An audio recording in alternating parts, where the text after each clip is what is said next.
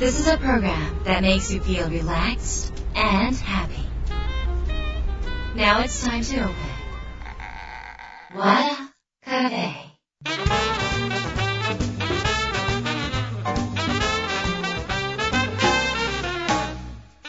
和田カフェのオーナー和田博美です。やる気満々の人もちょっと明日が憂鬱な人も明日笑っていけるよう今夜もワクワクをお届けします。改めましてこんばんは和田博美です。この和田カフェはウィークデーの締めくくりに明日からが楽しくなるちょっと学べるようなお話をお届けしています。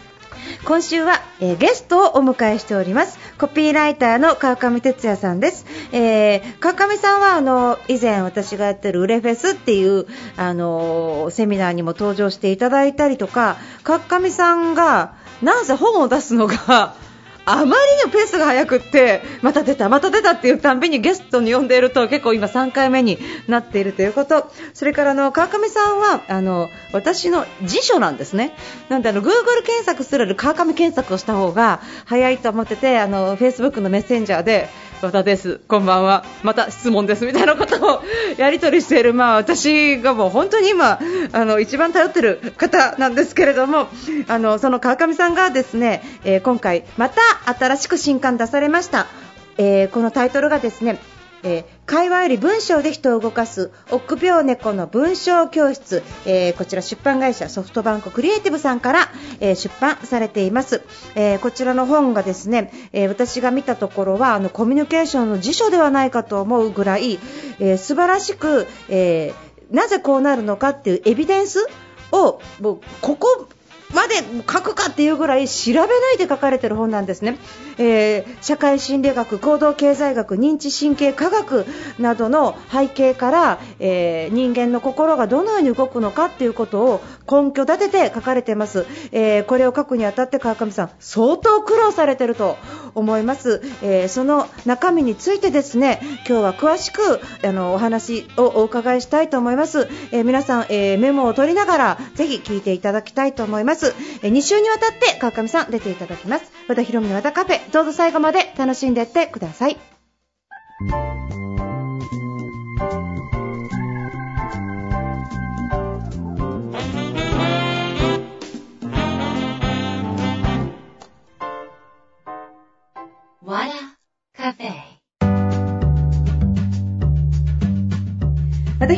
カフェ今週はゲストをお迎えしましたコピーライターの川上哲也さんです。よろしくお願いします。はい、どうもこんにちは。よろしくお願いしえます。ー、和田カフェ2回目ということで。そうですね、もう。これ前回いつだったかしら？2回目、3回目？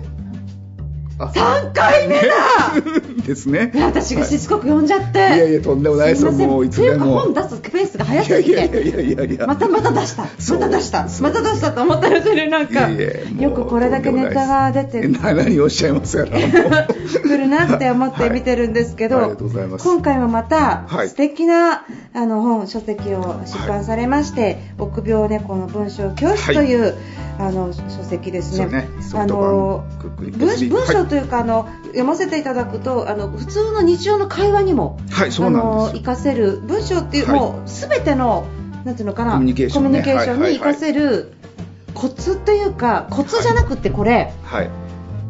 あの辞書じゃないですかまあ、そうですね、辞書、まあ、最新の一応ね、この研究コミュ。ニケーション辞書辞書、はい、まあ、そう、そう言っていただいて、それで、もう、と思ったはい、もう和田さんがそう命名していただいたら、もうそれにしましょう。コミュニケーション辞書。辞書だとはい、いいですね。思いますね。はい。あのなんでえっ、とまあ行動科学、はい心理学、はいあと何何認知？はい、行動経済学とかね、まあ、そうですね、はい。すべてのこえか川上さんあのいつこんなん勉強してるんですか？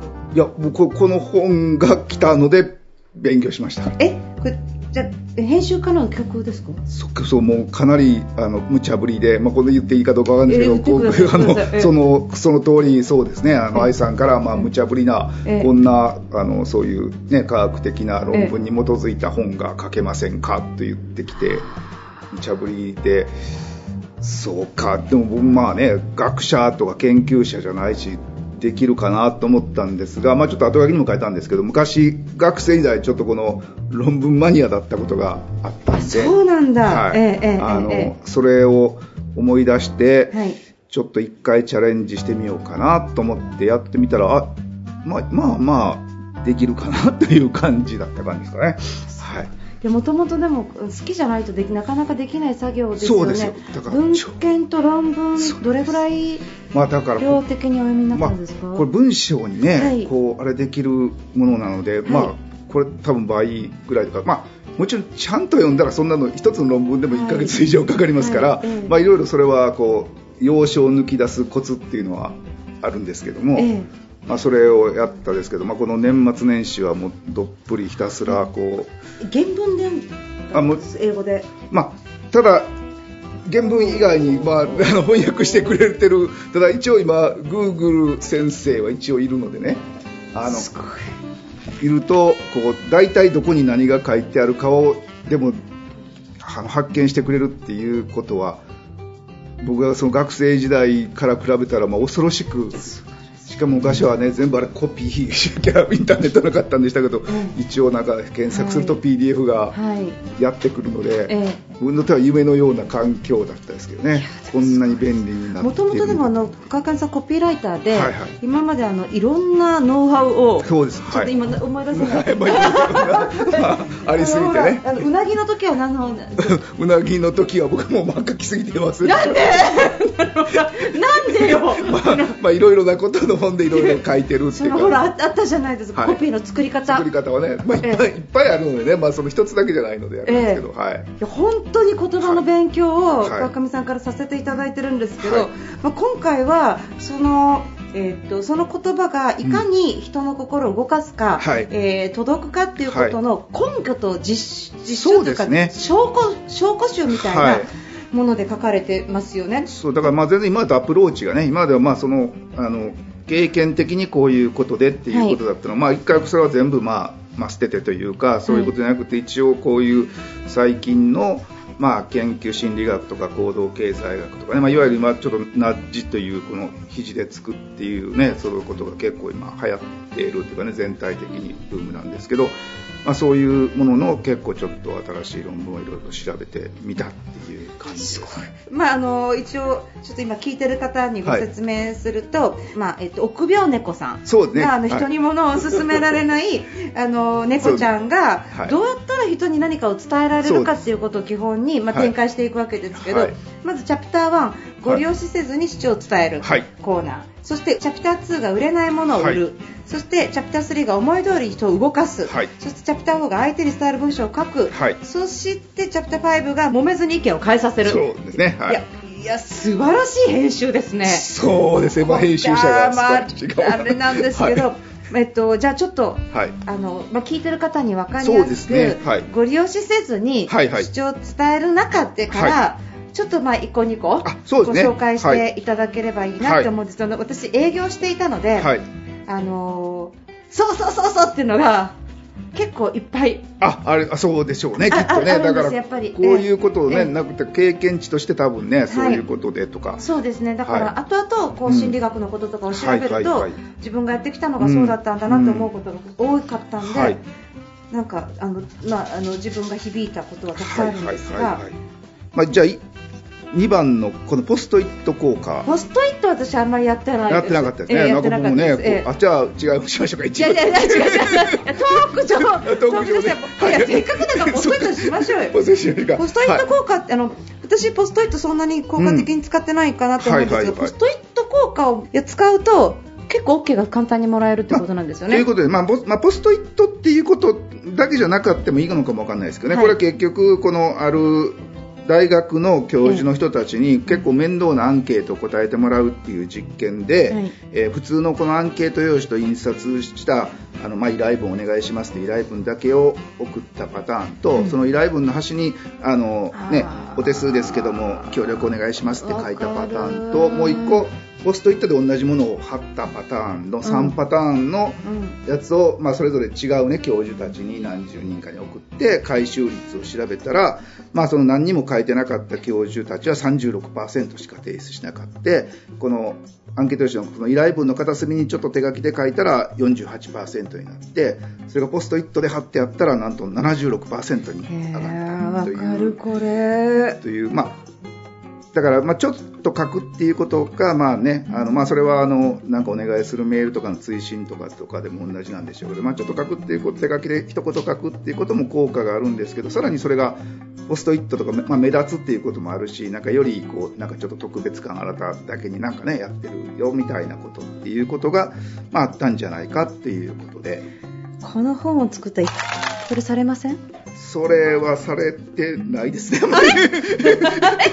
まあ、まあ、あれ？和田さんにはやってると思うんですけど。私、私、あの、愛さ愛さんがゲラを送ってきた時に、はい、ゲラがちょっと途中ずつ膨らんでるんですよ、はいはいはい、でパッて開けたら、うん、頑張ってっていうのとお菓子が挟んであるんですよ。すごいですね。クッキーとかチョコとかお菓子が間に挟んで、はいはい、あと少しってメモと間にお菓子がホッチキして全部。だからゲラがこんなに分厚くなってるんですよ。すごい。それはでも和田スペシャルですねきっとね。知らなかった愛さんは全ての人にやってる。すげえなと思って。川上の場合はあのあこの言って怒られるいやいや大丈夫大丈夫。挨拶挨拶状も入ってなくてあ挨拶状も入れてませんでしたすいませんでしたって後でメールが来るパターンですよね。ああのあ、まあ、それじゃスルーしましょう、はい、ごめんなさい。いやじゃああれで感動しまして、はいはいそうで、ね、でもなんかあの、はい、オフィスラブの時とかにオフィスの中でこう恋愛する時に、まあ、ポストイットで、はいはいはいはい、今日のランチはみたいな。はいはいはいはい。ちょっと時代を感じますね。そうですよね。はい。まあでもわかります。すごくわかりますけどね。は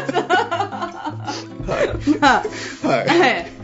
そうですよね、はい、こんな話したかったわけじゃないんですよ、いやいやはい、はい、いやでもそういう、まあ、なんかね、ちょっとしたことっていうこと、だから、まあ、ポストイットがね、だけじゃあその効果が得られないってわけじゃないでしょうけど何かまあちょっと一言ね、はい、そういうことを書くとか、はい、何かするっていうことが結構な、えー、力になるみたいなね、はい、まあ、だからほんのちょっとしたことでそういうことが、あの変わるっていう。だからまあ文章教室と書いてるんですけどこのね何か行動ですよね。ね、はい、テオニア法を教えるというよりはなんかちょっとしたこういうなんかきっかけになるようなことっていうことをね、結構46個集めたっていう感じですかね。私この、えーと、はい、忘却逆説効果、はいはいはい、えーと、これやっぱり普通にあの営業とかで使う、うん、使ってますか。使うなって思うんですよ、はい、あの、はい、えーまあ、こういうふうに言った方が記憶に残るっていうことはやっぱり、やっぱ上司に教えてもらったのかな、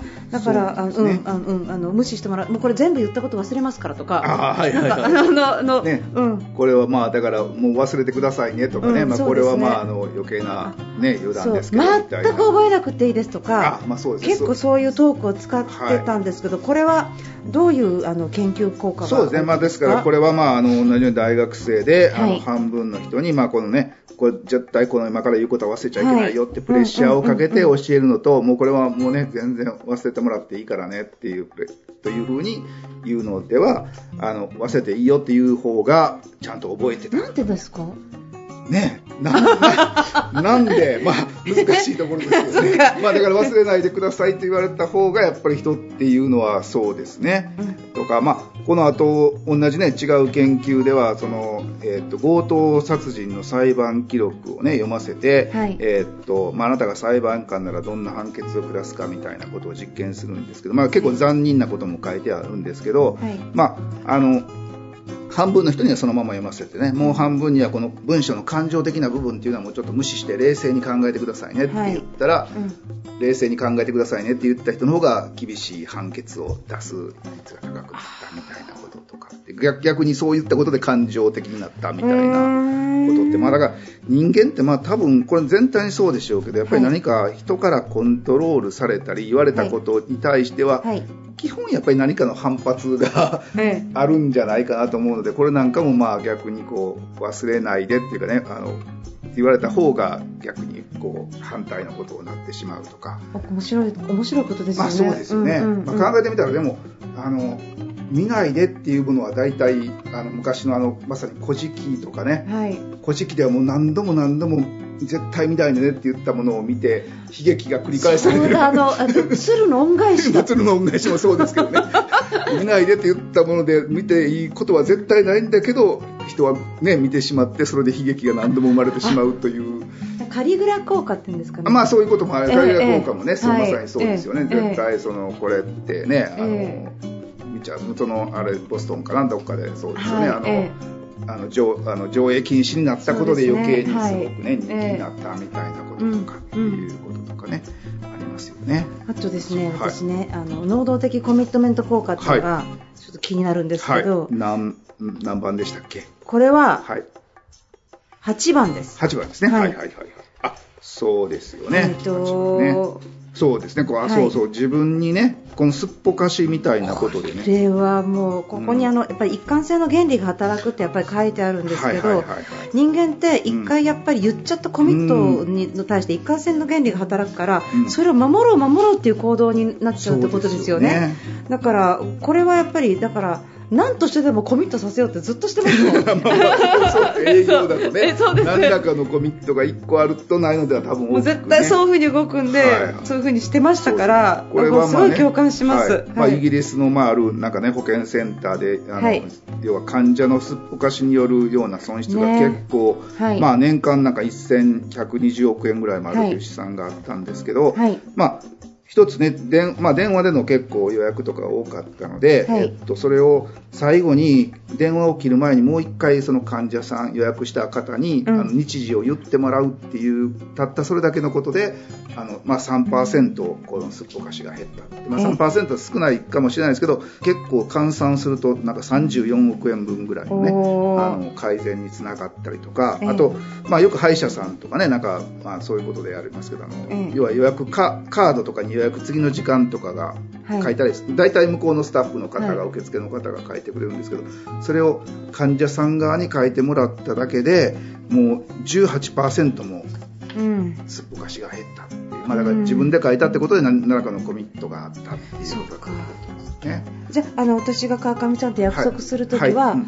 川上さん次いつでしたっけとかっていうそうもう一回そう日時を言わしたりとか、まあ、カードを持ってきてここに 書かすと多分、まあ、すっぽかしが すっぽかしたことはないけど。ないけどね。ないけどあの。今日ちょっと前ですっぽかされましたそうですねだからじゃそれは川上さんが私に何時ですよって言わせなかったからじゃないんですか、まあそうかな違う違う。ごめんなさい。まあ、あの来てたけど、まあまあ、そのこと言っても分かんない本当にもうあのあはい違ったか、はい、ち違いましたね。違いましたけどはい。はいはいはい。まあそんなとかねまあいろいろあるんですけど、いろいろちょっとチャプター2そうに買って買ってアピールしないみたいなのありますよね、ね。これ売れないものを売っていくっていうことで、はい。でこれもすごい共感する部分で、はい。あの買ってくださいって絶対セールスで言っちゃいけないっていうふうにそうまってなんですね言ってるんですよ、あのもうそれそれ禁句ですね、禁句はいはいはい。買ってくださいっていうのは。ね。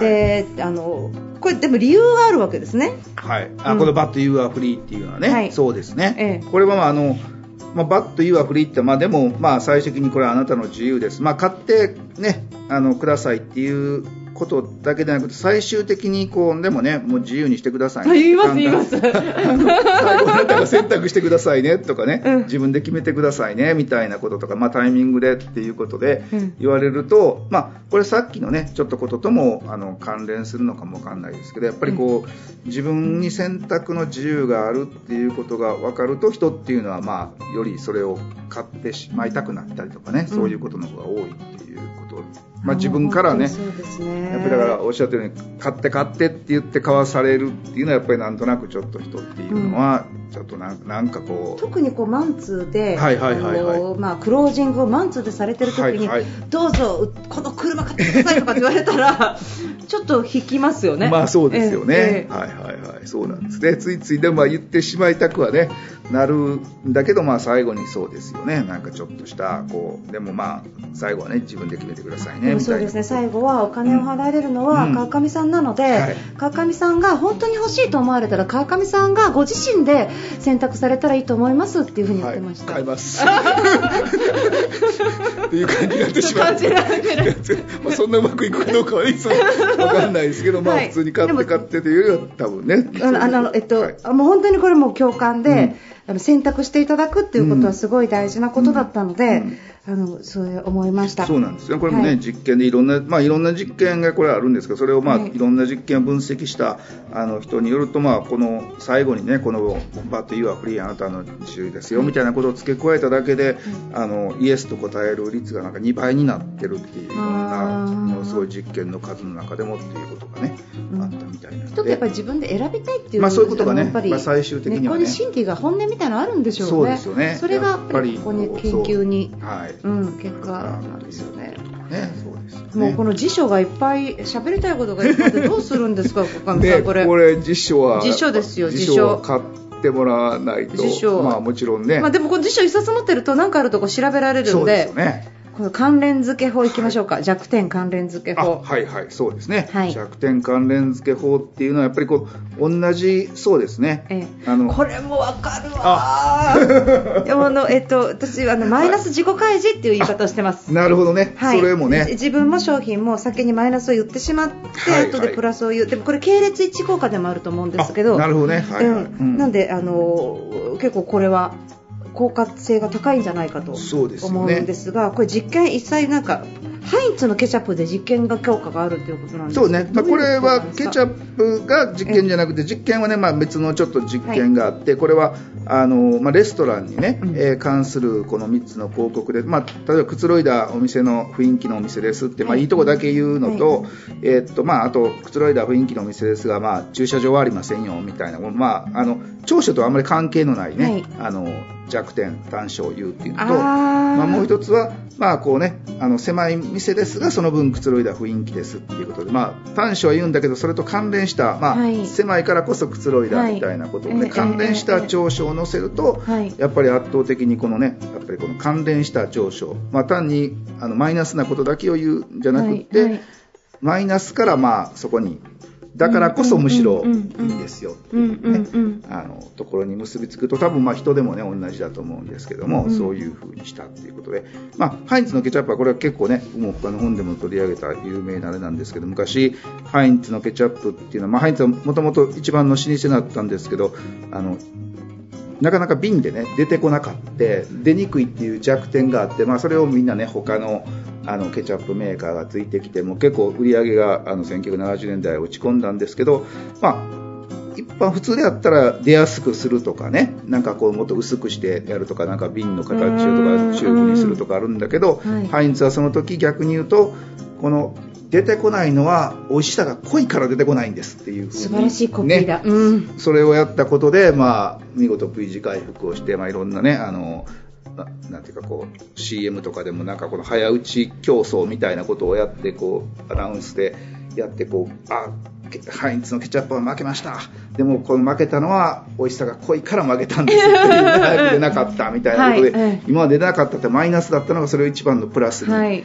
持っていったっていうことですごく、あのね、V 字回復したっていう事例があるんですけども、まあ、そんな風にだからそうですね。まあ弱点を言ってそれそだからこそこうなんでいいんですよっていうね、はいはい。なんか例えばものすごくこう他社より大きすぎるような商品があった。らこれ大きいのはこれいろんなね機能を詰めたから大きいんですよみそうですたいなこととかね。はいはい。まあそれは嘘じゃダメだと思うんですけど本当にね、はい。それがあったらばええ。いいかなっていう感じですかね。そうですねなんか芸人先生でアドバイスもらった時もそういう自虐ネタっぽいのをいくつかうん。いただきませんでした、そしてすぐに出てこないのがもうどうしよう。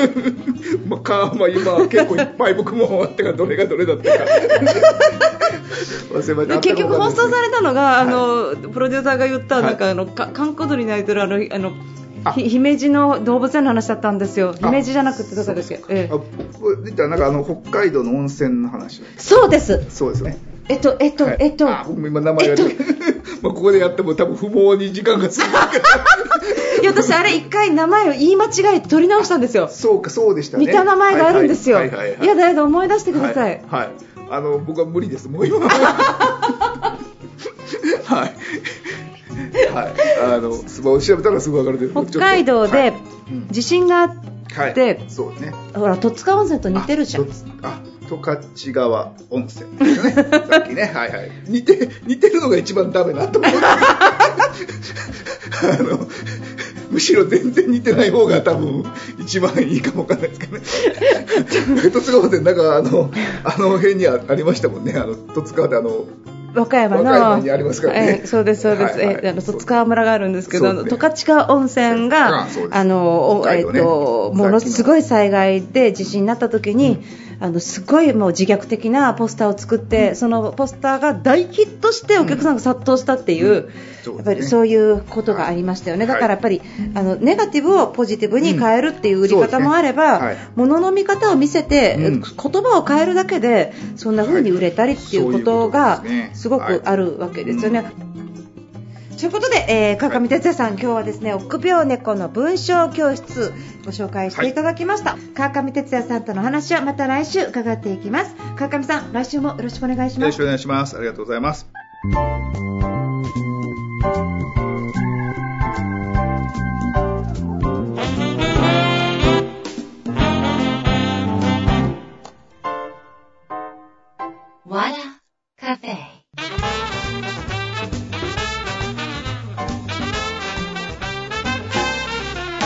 ひろみのあだカフェいかがでしたか、えー告知がございます。人の心を動かす話し方という本が出ます。4月にこれ1年半かけて書いた本なんですけれども、えーこちらの、え出版記念をしまして全国を回ります、えーこんな時期ですが回ります、えーということで4月の12日京都、それから4月の19日東京、こちら満席になってます。それから5月2日、3日、4日、5日、えーこの日程で名古屋、仙台、和歌山、えーその後、えー福岡、もしくは伊勢神宮の近くに、えー行く予定になってます、えー神社に行きたい方ぜひ私と一緒に回ってください。こちらのツアーの日程詳細に関しましては和田博美、えーオフィシャルページのトップバナーにございますのでよろしくお願いします。